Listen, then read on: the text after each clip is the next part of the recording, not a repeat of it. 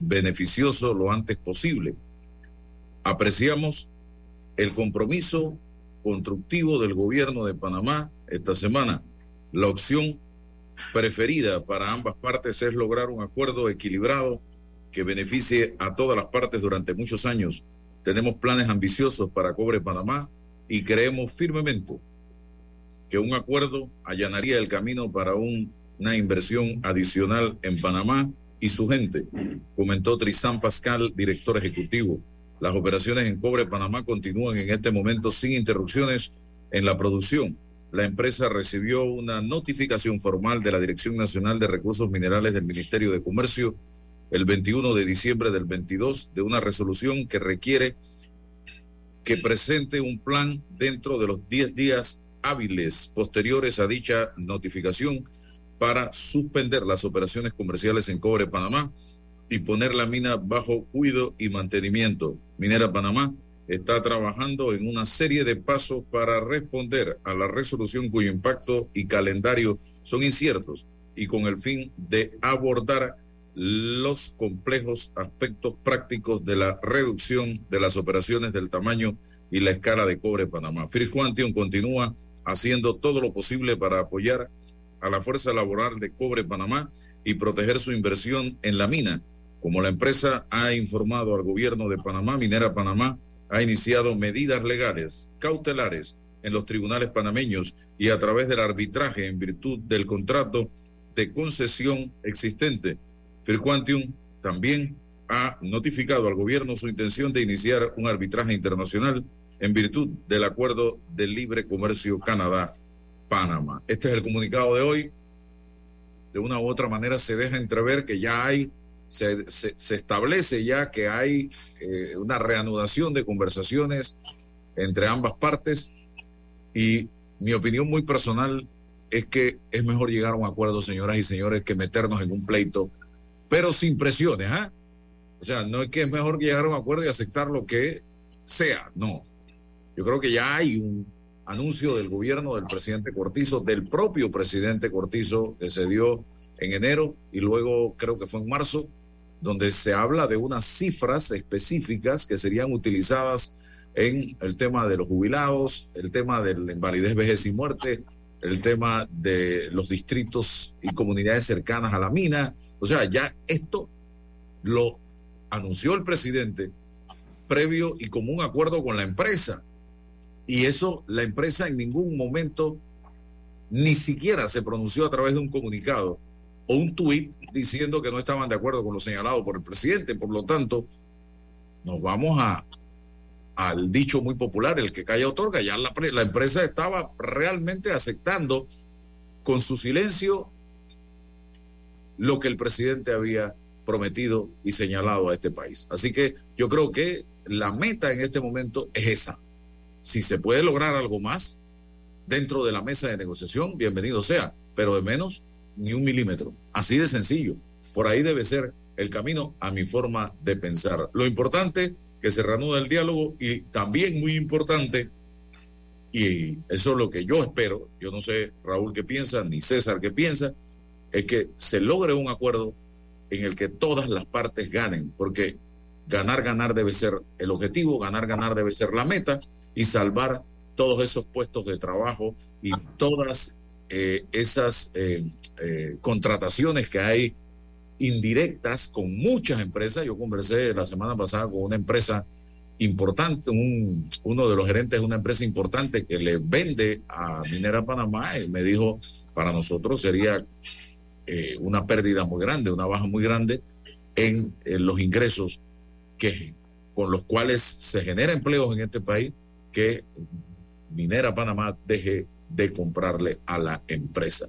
Así que yo estoy a favor del acuerdo y ojalá se logre, don Raúl Osa, eh, su posición breve para seguir con otros temas y, César. ¿Cómo Gracias Álvaro, saludos y buenos días a ti, a César, a Roberto, mis saludos y mis respetos.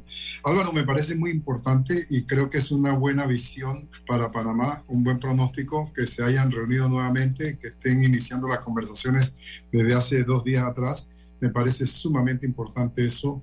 Me parece que deberíamos nosotros apoyar esa posición. Sin embargo, Álvaro, yo quiero hacer dos anotaciones. La primera es que eh, todo, para todo el mundo es conocido que yo siempre he sido crítico del gobierno del presidente Cortizo y ahora en este punto yo estaría dispuesto a respaldarlo porque me ha hecho sentir de alguna manera que ha asumido una posición de respeto hacia el país. Y me parece bueno que los panameños nos aglutinemos en esa posición de hacer respetar a nuestro país, tratando de preservar a la empresa, tratando de preservar los empleos. La posición ganar, ganar es importante, pero no ganar con humillación. Ese 2% que se eh, dieron en 1997, eso tiene que superarse y tenemos que llegar a los niveles de Chile, a los niveles de, de Perú, tenemos que llegar a esos niveles. Esa es la posición correcta para nuestro país. Yo creo que tenemos que, defenderla. Pero quiero llamarte la atención a ti y a César sobre un punto que leíste en el comunicado, que no lo tengo y que quisiera ver si podemos volver sobre él. La empresa dijo que ha, anunció pues que ha puesto algunas acciones arbitrales, ya se ha conocido, pero ahí en ese párrafo último mencionó que ha tomado algunas medidas cautelares. Quisiera, quisiera ver si yo no escuché mal. ¿Qué significa eso de las medidas cautelares? Ha iniciado medidas legales cautelares en los tribunales panameños y a través del arbitraje en virtud del contrato de concesión existente. Subrayo ese punto. Medidas legales cautelares significa secuestros, significa embargo. ¿Qué, qué es, lo que, qué es lo que ha hecho? Eso es lo novedoso de ese, de ese comunicado, Álvaro. No sé, no, hasta ahí lo tenemos, no tengo mayor información. No sé si César pudiera aclarar algo en ese sentido. Buen, día Álvaro, buenos días, don Raúl, buenos días a todos los que nos escuchan en la mañana de hoy. Primero, eh, sigo eh, todos los días aprendiendo, informándome sobre eh, esta relación del Estado panameño, y hablo del Estado panameño, con una empresa que en estos momentos extrae material y recurso mineral. Y la primera pregunta es, ¿qué significa ganar, ganar. ¿O qué significa ganar para Panamá? Bueno, eh, estamos partiendo de la idea que si nos dan 375 millones de dólares es lo óptimo para Panamá y ese es el ganar, ganar. Eh, ¿Quién contestó esa pregunta? ¿Quién, quién, quién generó un debate sobre esa, esa, ese interrogante? ¿Cuál es nuestra mejor oportunidad respecto a la explotación de la mina es esa, cobrar una regalía hasta ese nivel, o existen otras posibilidades en el orden económico para el Estado panameño, no el gobierno del señor Cortizo, para el Estado panameño. Entonces esa es la primera pregunta. Eh, eh, y, cómo nos sentimos eh, y cómo participamos en la visión de organizarnos como sociedad en la mejor oportunidad. Esa pregunta no está contestada. ¿Qué ocurre en los otros países? ¿Cómo administra y gestiona Chile su recurso mineral? Entonces, si quedamos encasillados en que ahora la mejor opción para Panamá es aceptar los 375 millones de dólares, bueno, eh, eh, es, un, un, cuestionamiento que me hago. Creo que hay, que existe para Panamá mejores oportunidades, respetando la inversión respetando el socio, pero presentándole a ese socio potencial o existente la mejor oportunidad para Panamá. Uno. Lo otro, bueno, hay eh, mitos que tenemos que romper. El que la empresa, un comunicado diga que existe un contrato vigente, eso es falso. No existe, no, no parte desde mi punto de vista de una realidad jurídica creíble. No existe quedó, se declaró inconstitucional. Ah, que existe una interpretación, bueno, podamos, vamos a poder discutir esa, esa interpretación. Entonces, hay un tratado de libre comercio que entró a regir entre Panamá y Canadá en el 2013 y genera dentro de ese tratado unas eh, regulaciones respecto a el tema del arbitraje de inversión. Y, en, ese, en esa regulación, en, en esas, esa normativa del Tratado de Libre Comercio entre Panamá y Canadá, se establece que la, empresa que invierte debe comunicarle a, la contraparte, en este caso al Estado panameño, que va a presentar un arbitraje, que va a presentar. Y eso es lo que ha hecho, cumpliendo con los postulados de ese, de ese arbitraje, de ese, de ese tratado de libre comercio. Pero existen causales específicas en ese tratado de libre comercio que le dan la competencia o, generan la posibilidad de ese arbitraje. Es decir, si mientras se genera la inversión eh, se presenta un monopolio o existe un monopolio y el Estado parameño permite un monopolio en contra de los intereses del inversor, o que el, el Estado parameño permita una competencia que genere eh, detrimento patrimonial en contra de, del inversor o un asunto de orden tributario. O sea, que existen causales específicas para establecer un arbitraje, un posible arbitraje. Y eso todavía no está establecido. Eso es discutible. Y por ello que tenemos mucho espacio de debate en, la parte jurídica. Y estoy seguro que el Ejecutivo de hoy está midiendo, está estableciendo, analizando todas esas posibilidades en el orden jurídico. Y en el orden, y para poder acceder a un arbitraje de inversión, en la empresa tiene que renunciar a presentar cualquier reclamación en el orden interno. No puedes hacer uno o lo otro. Y por eso que este comunicado, no sé, me es confuso para mí, porque si pretende un, un arbitraje de inversión, entonces no puede presentar ninguna acción en el orden interno, y menos sobre la base de la no existencia de un contrato que no existe, que fue declarado inconstitucional. Así que son, desde mi punto de vista, comunicados son estrategias de comunicación que no tienen nada que ver con la realidad y la proyección jurídica de, la, de esta relación. Mientras tanto, el Ejecutivo debe convocar, convocar a todos los, los estamentos, a todas las estructuras, desde la política, desde los sectores económicos, de los sectores obreros, cuál es la mejor oportunidad para Panamá en esta coyuntura. ¿Qué debemos hacer entre todos? Esa es mi visión respecto a esta asunto. Ok, pasamos a otro tema. Eh, y que quedamos de abordar y quiero aprovechar que está Raúl, eh, también con nosotros César, el tema de la extinción de dominio.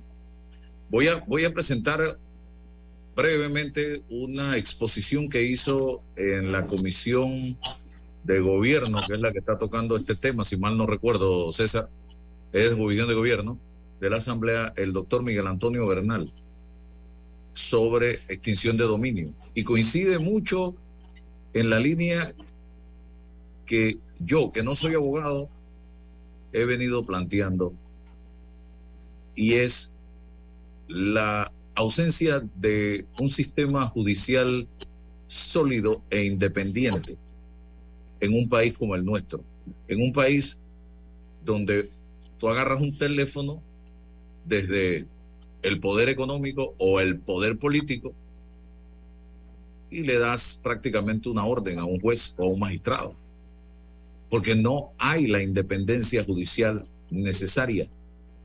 Y donde un presidente de la República decide incluso mañana o pasado si te puede, por que le da la regalada gana, eh, ordenar que se te inicie un proceso. Aquí todos sabemos, y hay gente que estuvo presente en ese momento, pero que no se han querido atrever a decirlo públicamente, pero sí lo dicen en la intimidad de una reunión, de una conversación. Yo sé de un paisano suyo, don César, que estaba presente en un lugar cuando un expresidente le dice a un procurador, tienes que meter preso a fulano de tal. Y ese fulano de tal era un expresidente de la República. Entonces, ¿y dónde quedó el expresidente de la República? Quedó con medida cautelar de casa por cárcel. Así de sencillo. Entonces, si mañana, por la mañana, Raúl, en su programa radial o en este, dice cosas y no tenemos un sistema judicial sólido y fuerte, y esa mañana el presidente de turno resulta que no le gustó lo que Raúl dijo, fácilmente agarra y te aplica y te llama a un fiscal o a un juez para que te le, o a un fiscal para que te inicie un proceso. Entonces, ese es el temor en un país como el nuestro. Y el doctor Bernal hablaba de países donde mm, nosotros hacemos los mandados en materia de justicia. Vamos a escuchar brevemente unos minutos, no todo, pero unos minutos de lo que dijo el doctor Bernal. Este país, ¿cómo me va a decir a mí que una ley va a acabar con el crimen organizado? Aquí los mejores actores para acabar con el crimen organizado somos los ciudadanos panameños. Pero para eso tenemos que estar debidamente informados, debidamente ilustrados, debidamente educados en materia de, defensa de nuestras garantías constitucionales, de nuestros derechos fundamentales. Pero no vengan con ese tipo, eso no es ni siquiera un argumento, es como la, exposición de motivo que me la he leído un par de veces. Señores, desde el punto de vista de la técnica legislativa, esto no es una exposición de motivo. Una exposición de motivos requiere toda una serie de, argumentos sólidos. Y si no, al que hizo esta exposición de motivos lo remito a que se lea la exposición de motivos de José Dolores Moscote cuando presentó el proyecto de la constitución del 46. Eso es una exposición de motivos, no esta, estas aseveraciones que nosotros por ende tenemos que hacer, son realidades distintas, aunque tenemos mucho en común. Ya quisiera yo que nosotros tuviéramos el 1% de los mecanismos procedimentales que tiene Colombia para protegerle los derechos a los colombianos. No los tenemos. Nosotros no tenemos la acción de tutela, nosotros no tenemos un tribunal constitucional y no tenemos un montón de cosas que son asideros para que se pueda decir, como dijeron los visitantes colombianos que en Colombia han hecho y vuelto y eso. Bravo, qué bueno. La situación nuestra no es la del Salvador. O sea, vamos poniendo las cosas en orden. Yo puedo entender que por intereses oscuros, los funcionarios del gobierno que andan defendiendo este proyecto de ley digan lo que les que son funcionarios. Pero la mentira, ¿verdad? No pasa ya en Panamá tan fácilmente.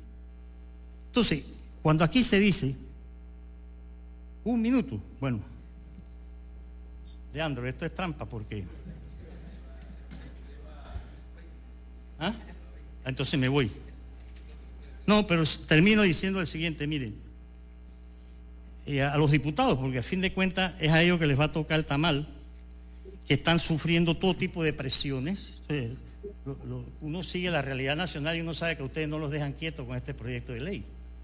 ¿Ah? Y dale por aquí, se meten por acá, se meten por allá, no los dejan dormir, los llaman a las 3 de la mañana, oye, tienes que aprobar el proyecto, porque así funciona este Ejecutivo mucho cuidadito, con todo respeto, con lo que van a hacer, porque les quieren echar sobre sus hombros un daño irreparable para los derechos fundamentales, las garantías de la sociedad panameña. Mucho cuidado. Los intereses que están detrás de esta ley no necesariamente lo están porque quieren combatir el crimen organizado.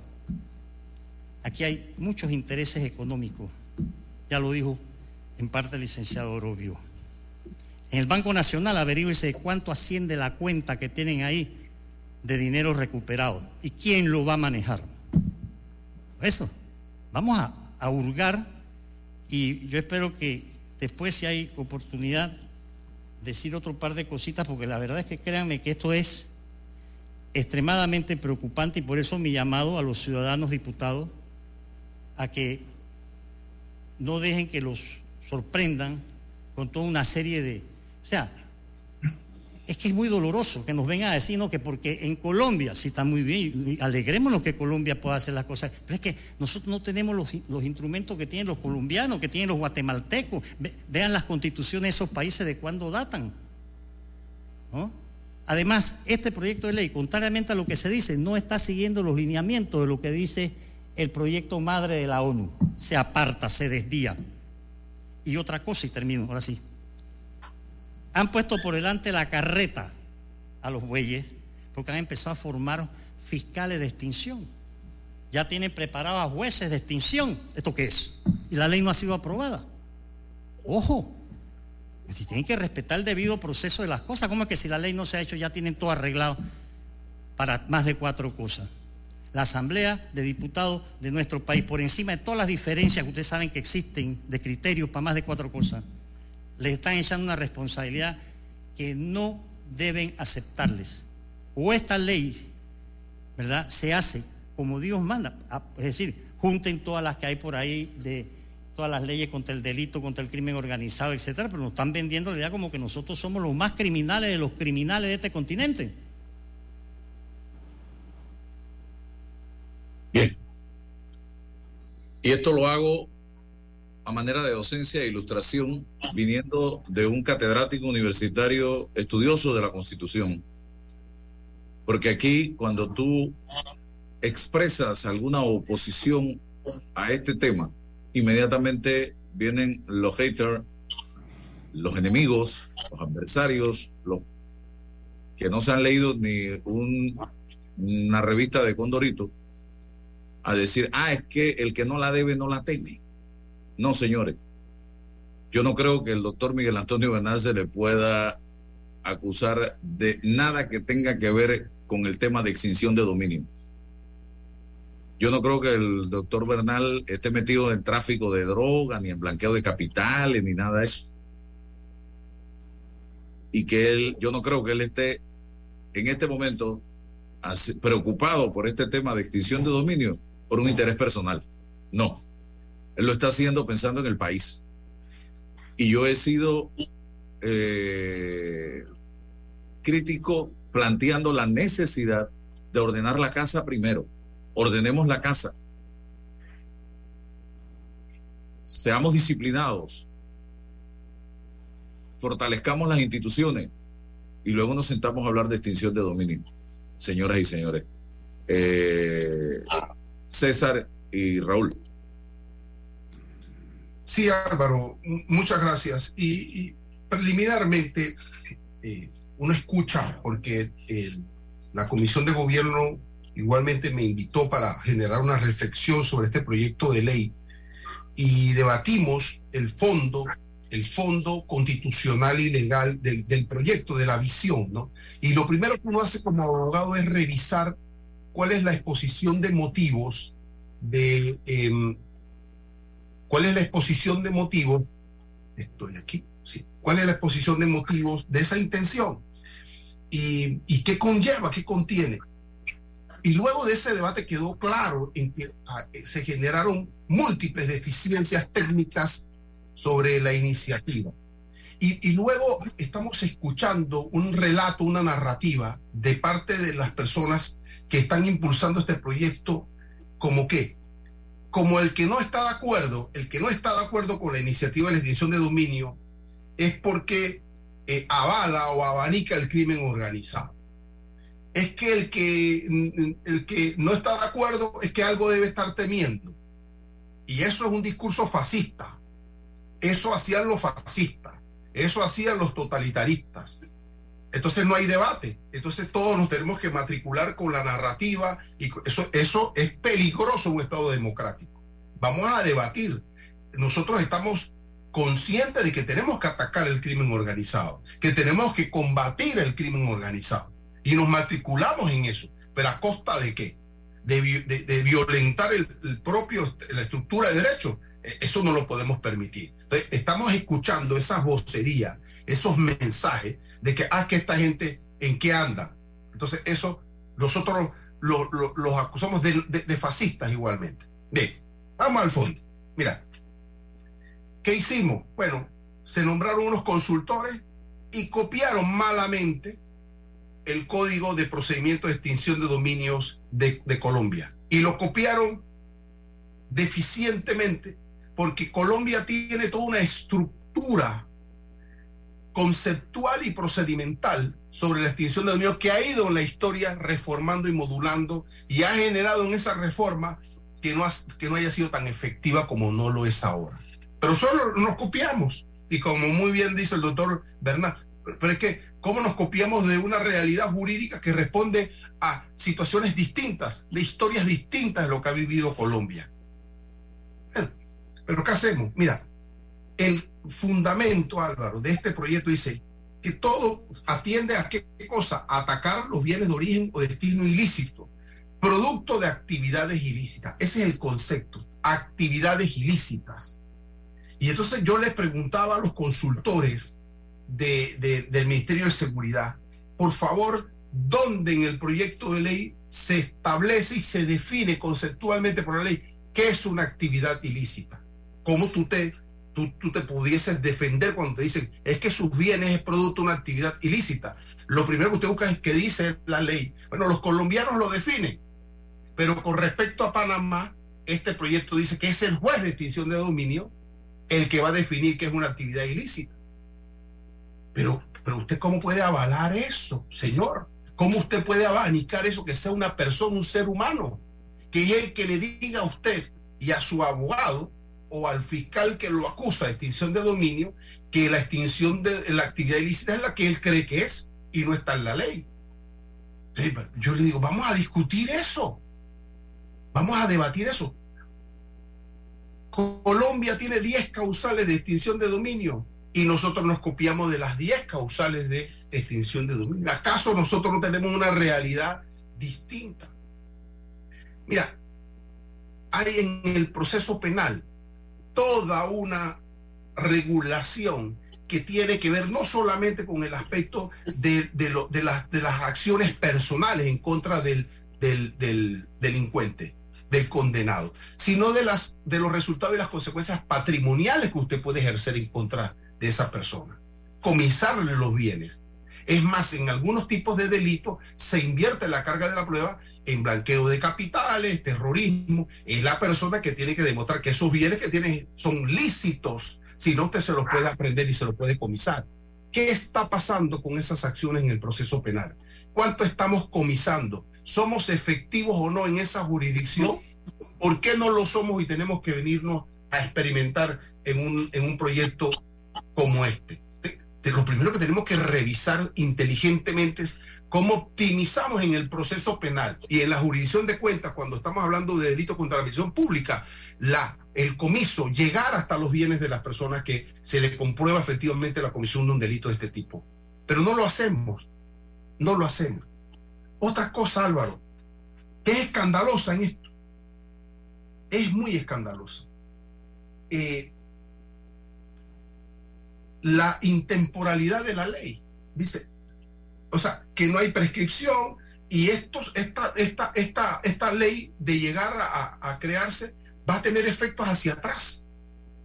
O sea que usted siempre va a estar en el pálpito de que un, fiscal, un juez de extinción de dominio vaya a revisarle lo que 20, 30 años, 40 años usted heredó, compró o tiene a una persona que usted le compró de buena fe. Hacia atrás, ¿cómo una, ¿por qué? Hombre, eh, se, habla de, se habla de preeminencia. Eh, eh, esta ley está por encima de cualquier ley que ha establecido el Código Civil. El Código Civil es de 1917 y le pasa por banda los, los, principios que ha establecido el Código Civil, que garantiza su propiedad. Dice que usted tendría que acreditar la buena fe de los bienes que tiene. O sea, no la autoridad usted, sino usted a la autoridad. Se invierte entonces, ¿usted cómo sostiene usted el principio de propiedad? Porque todos somos bandidos o todos somos sospechosos de la comisión de algún delito. ¿Cómo una sociedad funciona así? Entonces yo no puedo avalar ni al ministro de Seguridad actual, ni a la embajadora, ni a nadie un, un, documento, un mamotreto como este. Me niego y lo voy a combatir. A queremos combatir el crimen organizado. Vamos a sentarnos y organicemos los instrumentos que tenemos, pero en función del Estado de Derecho, de las garantías que están. Y no es porque soy garantista, sino que las reglas de juego deben estar claras en la ley y armonizada con los principios que, hemos, que tutelan la libertad, que tutelan el principio de, de, la presunción de buena fe de los bienes que tenemos y hemos adquirido. Y vamos a atacar a los bandidos, pero, con los instrumentos que nos da la ley. Vamos a fortalecer el código penal, vamos a ampliar el, el, la jurisdicción de cuentas, que no solamente sea con respecto a los delitos contra, contra la administración pública, sino que vamos a, vamos a incorporarle el tema de, del crimen organizado. Por supuesto que sí nos organizamos para quitarle la plata a los bandidos. Por supuesto que sí, pero no con este instrumento. Este instrumento es parte de, un Estado totalitario y no democrático. Entonces, si usted no se matricula con esto, usted abanica o le teme algo. No, no, no, no. Vayamos nuevamente a la Asamblea a discutirlo y les hemos pedido que lo quiten y que construyamos un nuevo documento. Y los que nos están escuchando de lo, que presentaron la iniciativa saben de lo que estoy hablando. porque lo debatimos. No han presentado en todos estos meses, Álvaro, ninguna reforma a este proyecto. No han atendido a las observaciones que los abogados, los técnicos han presentado respecto a este documento deficiente. Bien. Así que lo dejo ahí y ojalá que la ciudadanía pudiese tener acceso a estos documentos. Raúl.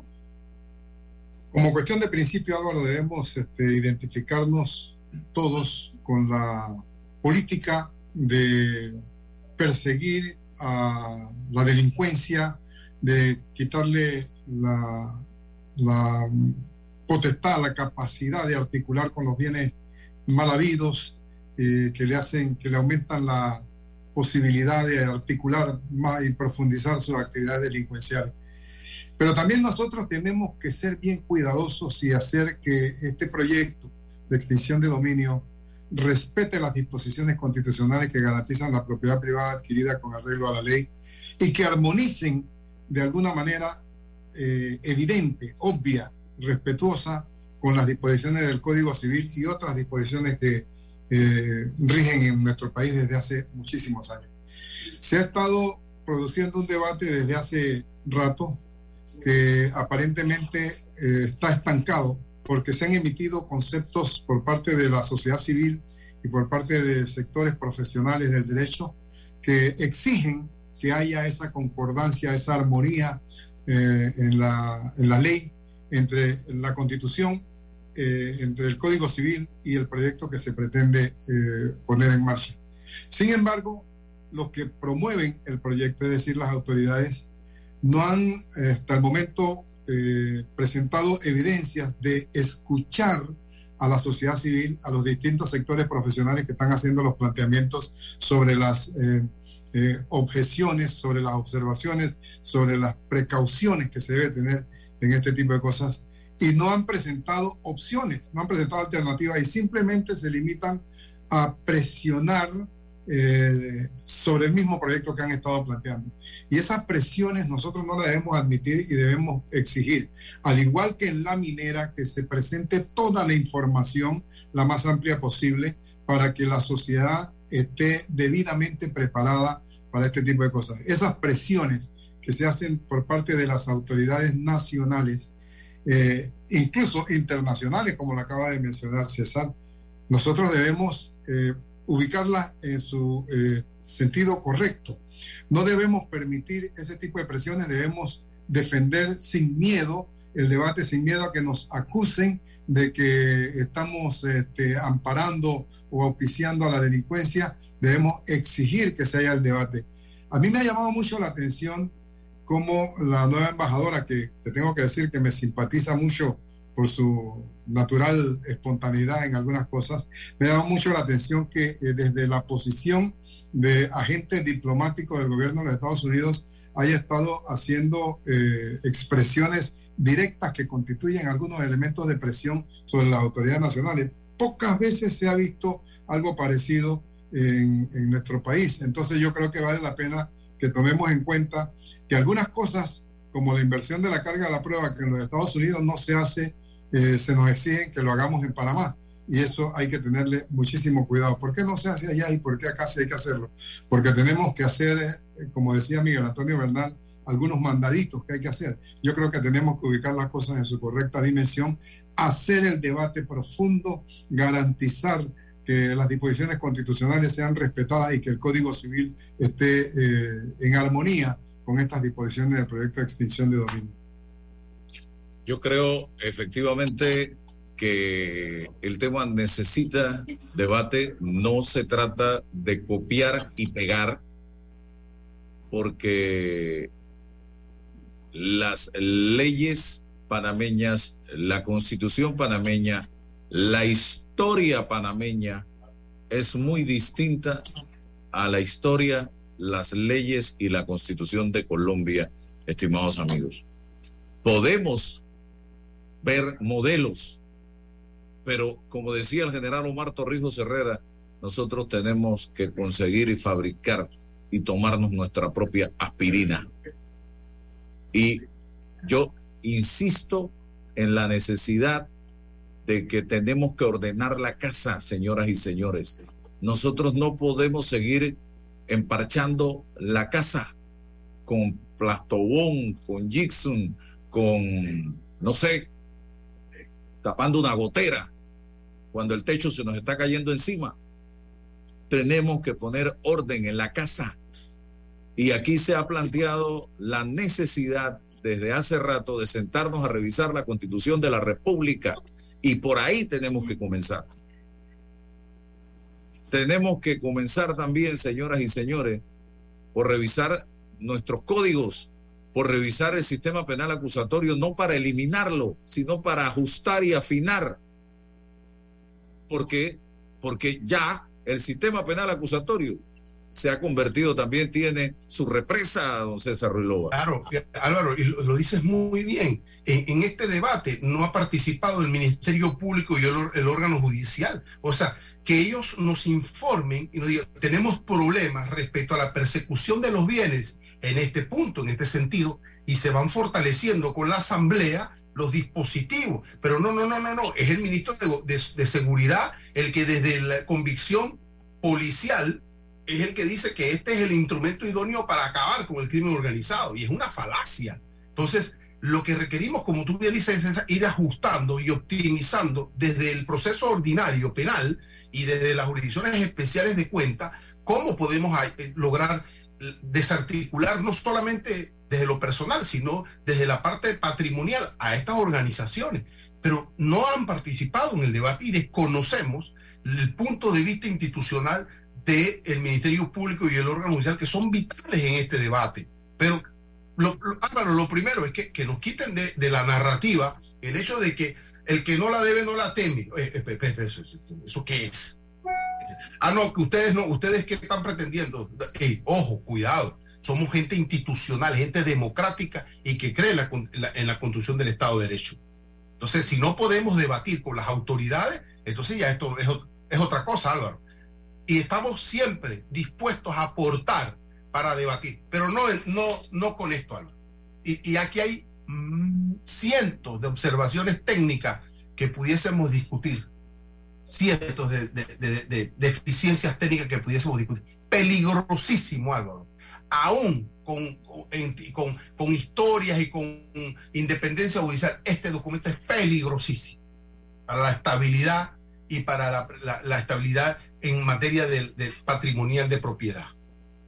Varía totalmente 100 años de, de, principios del Código Civil. Yo no sé quién sacó esto. Hoy escuchaba por encima, no tuve la oportunidad de escuchar toda la entrevista que dio el magistrado José Ayuprado, cuyo periodo vence este 31 de diciembre al colega y amigo Eduardo en esta mañana en su programa matutino en Wow.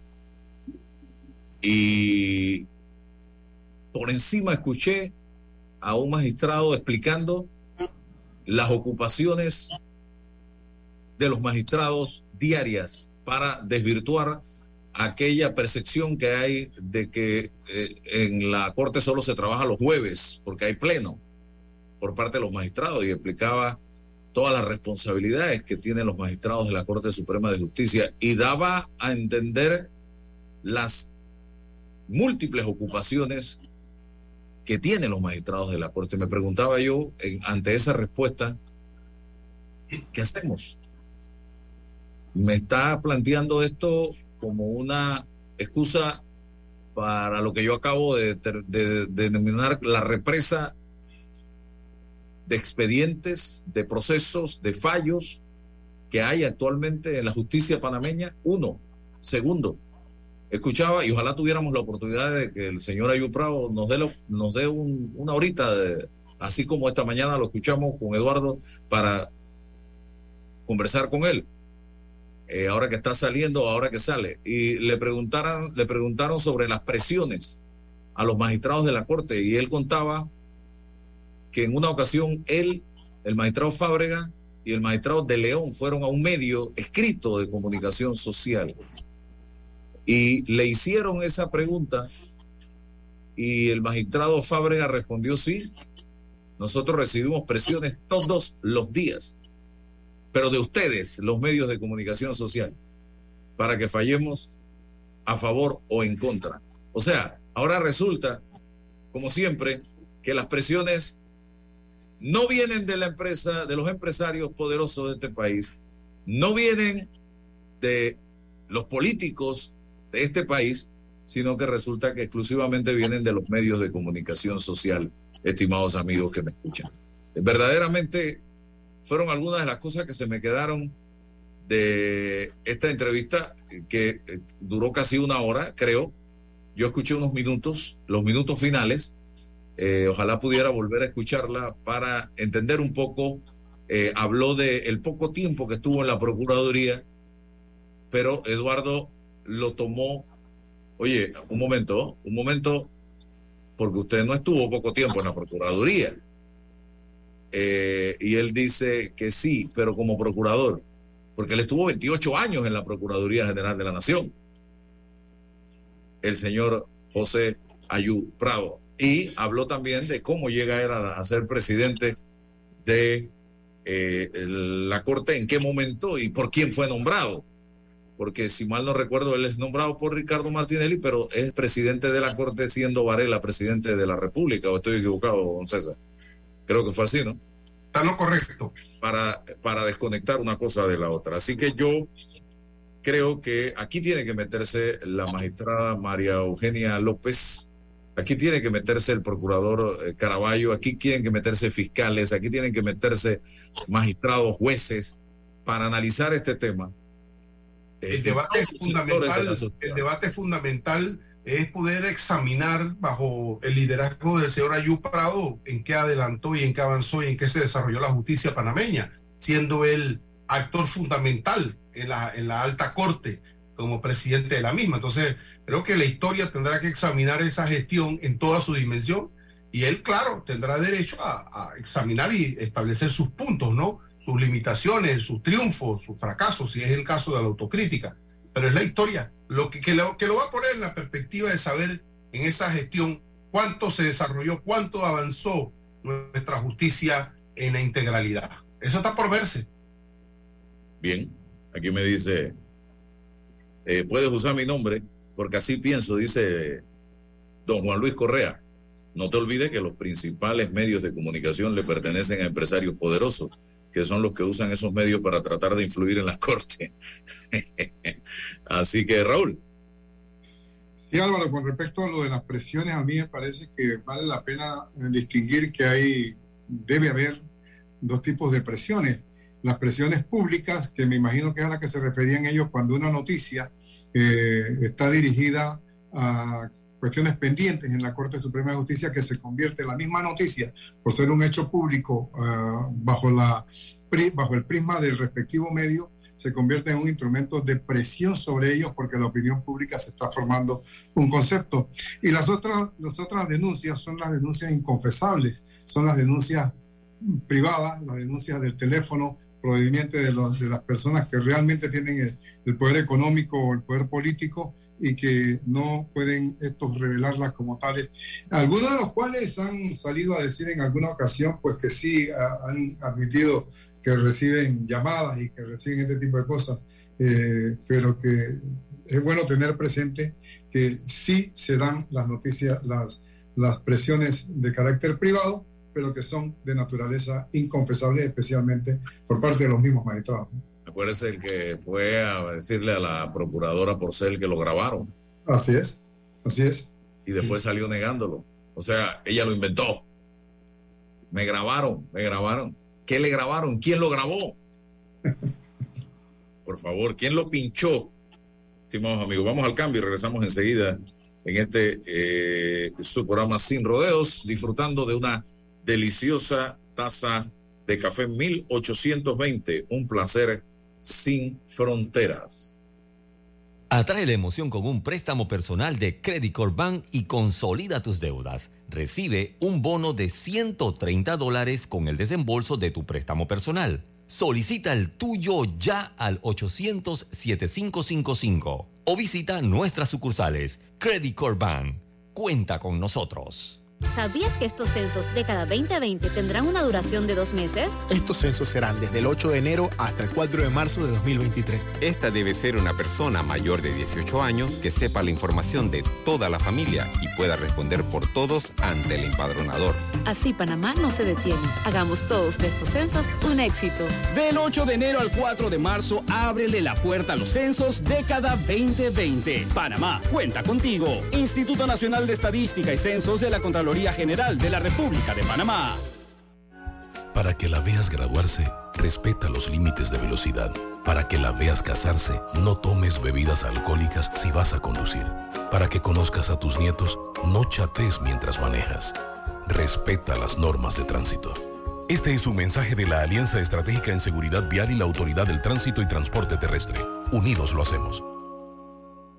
Conoce a uno de los mineros profesionales de Cobre Panamá. Mi nombre es Edwin Salazar, gerente de producción mina. Ingresé a Cobre Panamá en el 2015 como asesor de recursos humanos. Cuando ingresé estábamos en la etapa de construcción, toda la planificación para la formación de los operadores que tenemos hoy en día, todos panameños. Creo que ha sido una trayectoria interesante y enriquecedora de mi parte. Sigue la historia de este panameño en nuestras redes sociales arroba Cobre Panamá y descubre por qué Cobre es el futuro. Llegó el momento de celebrar, sentir el calor de familia. Hasta acá huele el arroz con coco que hace mi abuela. La tradición que nos une. Arrozísimo, arrozísimo, arrozísimo. Te deseo una feliz Navidad un venturoso año nuevo.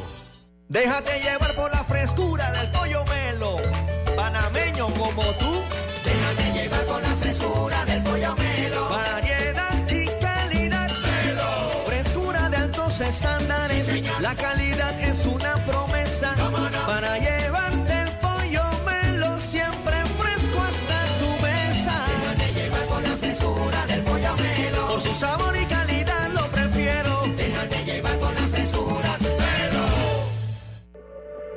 Contamos contigo para garantizar que votes en el lugar que te corresponde en la elección general de 2024.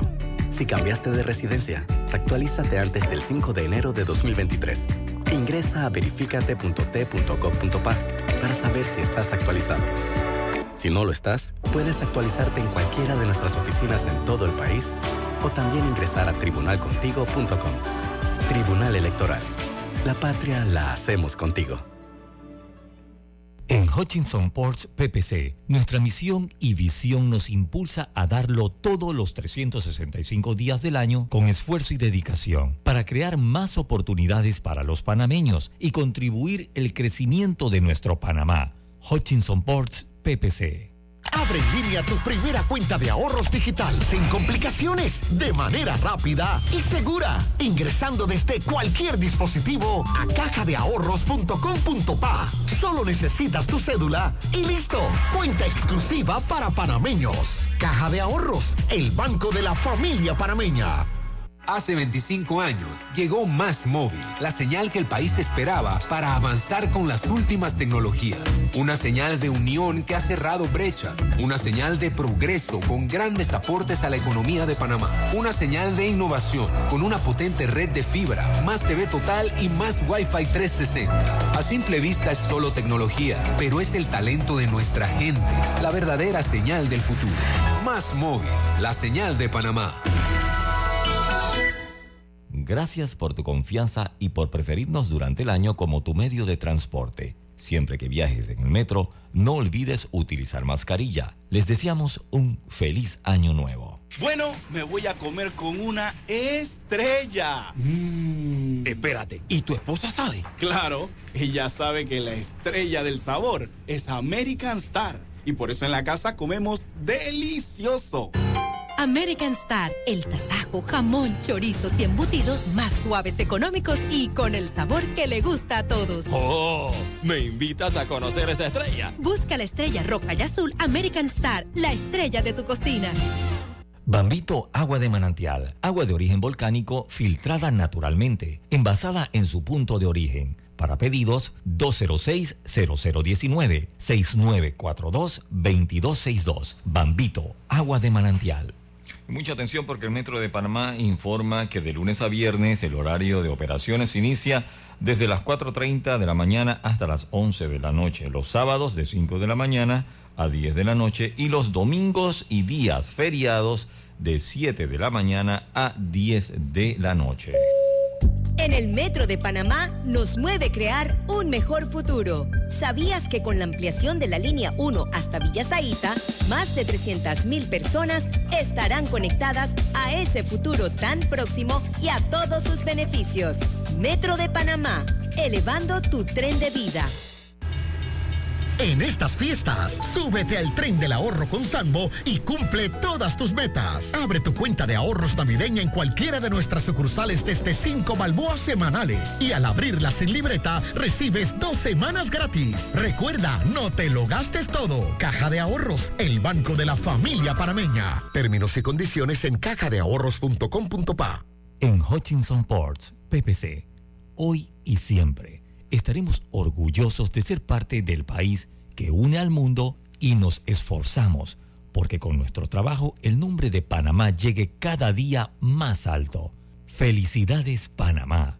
Te desea Hutchinson Ports PPC. Si alguna vez se ha querido vivir la experiencia de lujo, les recomiendo le den un check al Acura RDX. Es espacioso, con materiales de la más alta calidad y el silencio en la cabina se siente y se disfruta. Pasen a conocerlo a la sucursal de Acura en Costa del Este. Contamos contigo para garantizar que votes en el lugar que te corresponde en la elección general de 2024. Si cambiaste de residencia, actualízate antes del 5 de enero de 2023. Ingresa a verificate.t.gov.pa para saber si estás actualizado. Si no lo estás, puedes actualizarte en cualquiera de nuestras oficinas en todo el país o también ingresar a tribunalcontigo.com. Tribunal Electoral. La patria la hacemos contigo. Ya está aquí, Sala de Belleza Magic, con blowers a solo 5 dólares cualquier largo, lavado, blower y plancha a solo 12,95 o el espectacular combo de blowers, cejas y pestañas a un superprecio, 19,95. Estamos ubicados justo al lado de la entrada de la Casa de la Cultura en la ciudad de David. Nuestro horario es de lunes a viernes de 7 de la mañana a 6 de la tarde y sábados de 9 de la mañana a 5 de la tarde. Contáctanos al 779 04 o encuéntranos en redes arroba magicsalon.latoleana. Llegó el momento de celebrar, sentir el calor de familia. Hasta acá huele el arroz con coco que hace mi abuela. La tradición que nos une. Arrozísimo, arrozísimo,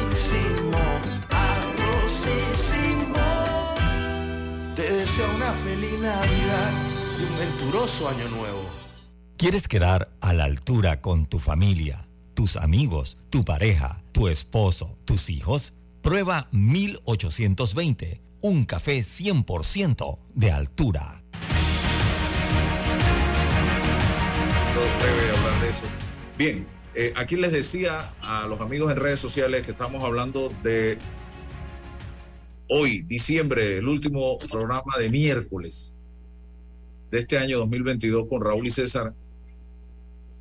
¿Qué logramos de un mes del país en caos en julio? ¿Qué logramos? Yo le pregunto a usted que me está sintonizando, ¿qué se logró? Saludos a Olguita Sinclair que nos está sintonizando y a todos los que nos están sintonizando. ¿Qué hemos logrado de julio a esta parte? Parches, compramos una caja de curita y la, y la empezamos a poner por ahí en algunas pequeñas heridas. Seguimos sangrando. Eh, sellalo todo, compramos un, un, un cuarto de sellalo todo y compramos un galón de Gibson. Y eso es lo que hemos hecho en estos meses después del caos que vivió el país en julio. No hemos hecho absolutamente nada estructural en ninguno de los temas. Ya el, el, combustible, todos sabemos lo que está pasando y ese es el presagio de que en enero se acabó el subsidio del combustible, así que todo eh, vuelve a la normalidad. Yo no soy un una foca de esa eh, que aplaude los subsidios. Yo soy un crítico de los subsidios. Yo lo que estoy defendiendo es que si existe, que se cumpla. Y punto. Lo otro, el tema de los medicamentos, eso quedó en nada, porque nada ha pasado, tanta bulla. El tema de la canasta básica, vaya a ver qué ha pasado. Todo está suma y extremadamente caro en este país. No ha pasado nada y va a aumentar más porque ahora con la excusa de que eh, no hay subsidio del combustible, usted va a ver lo que va a pasar. Los insumos para el sector agropecuario están carísimos.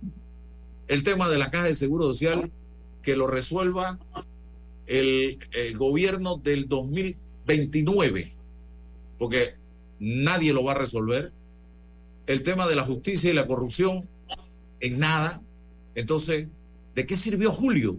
¿De qué sirvió parar un país y derramar hasta sangre en julio con todo lo que se dio, señoras y señores, porque se derramó sangre, hubo incidentes en ese momento? No sirvió de nada.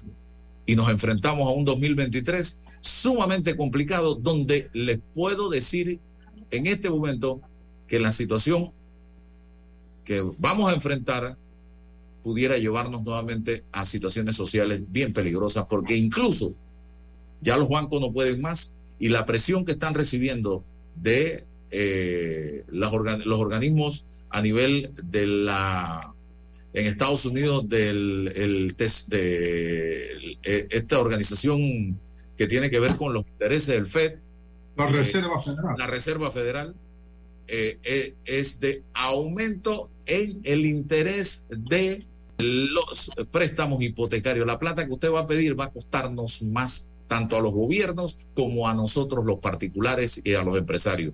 Y todo eso se va a mezclar, todo lo que yo he dicho, el próximo año. Y eso es, señoras y señores, una tormenta perfecta. Dios no permita que pase, pero yo lo estoy viendo así. César, para concluir. tengo una, una, visión distinta a Álvaro sobre, la experiencia de Julio.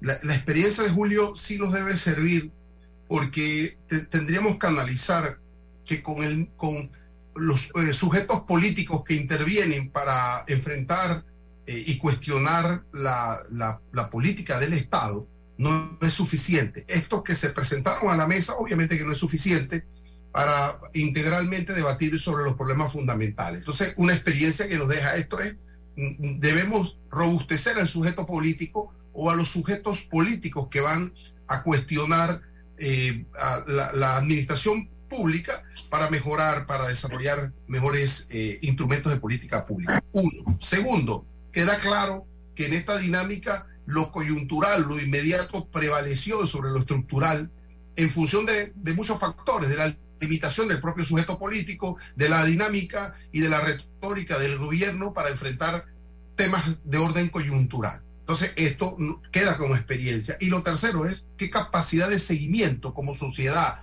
eh, tenemos para ir generando el análisis y la reflexión sobre los asuntos, sobre los temas. O sea, es obvio que el asunto del subsidio del combustible iba a descantar en esto, porque es que no hay cartera que lo aguante, ni sociedad que lo permita. Nosotros tenemos que pagar el subsidio a otro. Entonces, esto, esto, no es justo finalmente.